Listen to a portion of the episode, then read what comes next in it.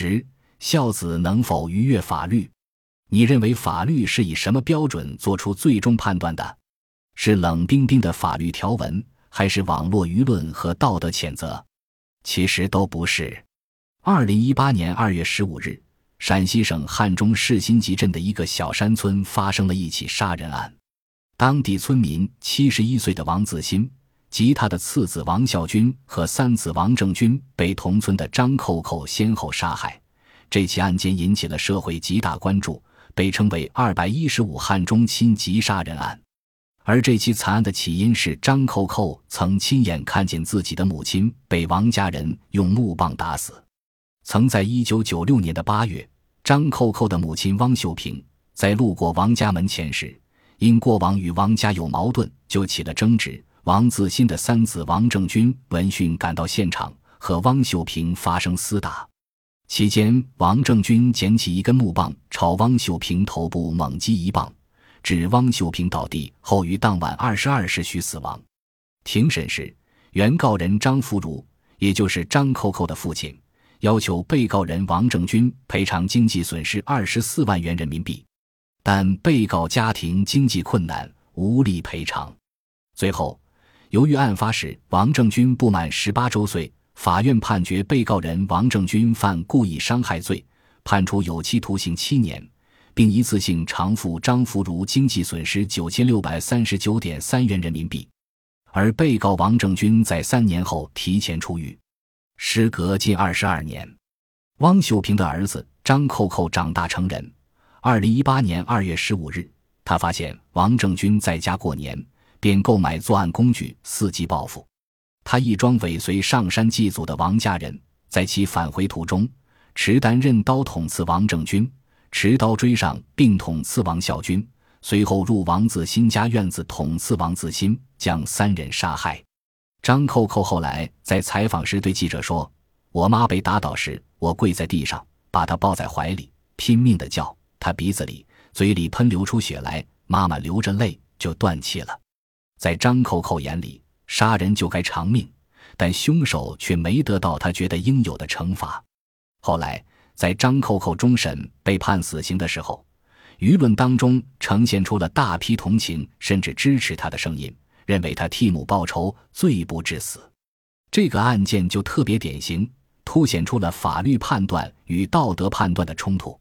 从法律判断的角度来说，张扣扣蓄意杀人，应该判处死刑；而民众的同情和为母报仇天经地义的呼声，就是对张扣扣案的道德判断。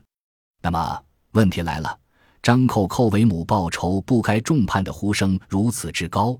是不是法律的判断有误呢？这涉及法律中一个重要原则，就是在定罪量刑中，法律判断要优于道德判断。为什么法律判断要优于道德判断呢？这背后的根本原因有两点：第一，我们必须承认人们个体的认识能力是有限的，有许多隐秘的事情我们并不知晓。比如，一个年轻女孩未婚生子，每天抱着一个孩子去上班。同事都对她指指点点，但其实是这位女孩被强暴后怀孕，觉得孩子是无辜的生命，所以决定生下来。如果你知道这个隐情，你还会指责她吗？因此，个人对于正义的理解一定是片面的。凭借个体对正义的有限理解去匡扶正义，很有可能出现可怕的后果。第二，复杂的社会并不是黑白分明、非此即彼的。有时善与善之间也会发生冲突，比如中国有一个千年难题：母亲和妻子两人同时掉下水，你该救谁？如果救母亲，妻子会溺水身亡；如果救妻子，母亲会溺水身亡。这就是典型的善与善的冲突。你能说救母亲或者救妻子就是不对的吗？当然不能。有趣的是，在刑法中还真的有关于这个话题的探讨，叫做义务冲突。义务冲突就是指行为人同时负有几种义务而不能兼顾时，如果因为履行较高或同等义务而被迫不履行其他义务的行为，违法性不成立。就好像在救妈妈还是救妻子的问题上，两个义务都是法定义务，因此履行任何义务都不能说是错误的。所以。社会上很多问题并不是黑白分明，我们不能一味地根据民众的道德判断来审视犯罪行为，而法律在面对这种冲突的时候，是以一个中立的裁判的身份，在对立观点中寻求一个平衡，并且以程序正义的方式来维护社会秩序。这同时也是法律的一种重要的思维方式。通俗来讲，就是凡事要讲规则。那么，为什么要讲规则呢？从社会的演变来看，只要有社会，就有规则。即便是动物社会，也同样有规则。比如蚂蚁、蜜蜂、黑猩猩，有了规则，人们的生活才会有秩序，社会关系才会达到平衡。那么，当有人破坏了规则，打破了社会的平衡，该由谁来制裁规则的破坏者呢？要通过中立的第三方来维护规则，制裁破坏者。如果通过私人的复仇来执行和伸张正义，不但起不到惩治的作用，反而会破坏秩序。举个例子，一个村子里有个规矩，不能偷别人家的东西。结果，张三说自家的东西被李四给偷了，李四却不承认。于是两人就发生了争议，三天两头的吵架，甚至张三还集结自家的兄弟打上了门。因为没人调解，所以两家开始相互报复，变成世仇。最后，整个村子都因为这两家的矛盾不得安宁。村民后来实在受不了了，就找来村里德高望重的老人调解纠纷。为什么找他呢？因为他年纪大，经历的多，见过的纠纷和矛盾也多。还曾经成功调解过这样的事情，经验丰富，而且这位老人相对公正，非常适合调解纠纷。就这样，以后大家一有纠纷就找老人调解，老人慢慢就获得了新角色，也就是一个中立的裁判。正是因为有了这位相对公正的裁判，村民才得以在平衡的关系中正常生活。现实生活中承担这个中立第三方角色的就是法律。回到张扣扣案中，一部分人认为中国的传统思维很难真正接受法治的理念，父母之仇不共戴天，而这种强调快意恩仇的观点，不断的对既定的法律规则提出挑战，让社会失去平衡。面对这种冲突时，法律就发挥了维护秩序的职能，并对规则的破坏者进行制裁。所以，人类对正义的追求必须在规则之下。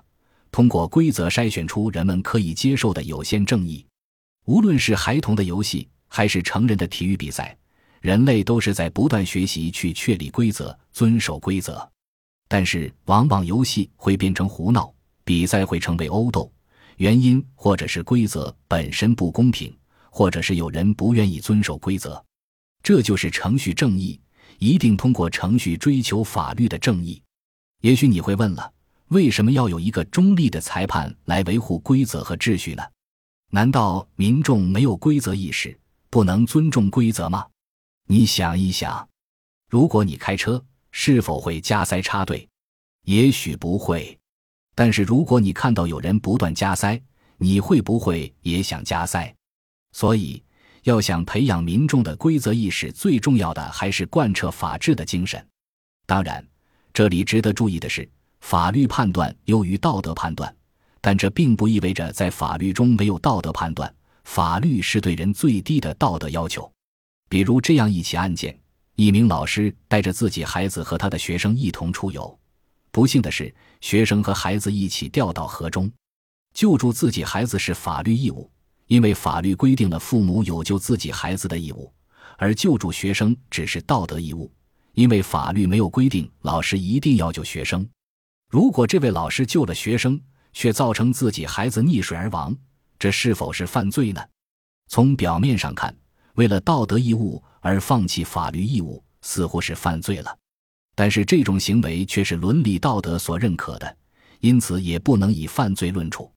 简单的说，虽然道德不能作为惩罚的积极根据，但是可以作为排除惩罚的消极理由。某地有一个这样的判例。法官的判决令人尊重。张三给妻子过生日，晚上喝了很多酒。到了晚上十一点，妻子突然口吐白沫，抽搐不已。张三立即打电话叫幺二零，但急救车要一个多小时才到，打车也打不着。旁边的亲朋好友都不会开车。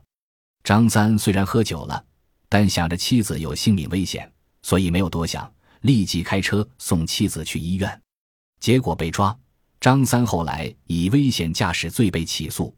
张三的行为构成犯罪吗？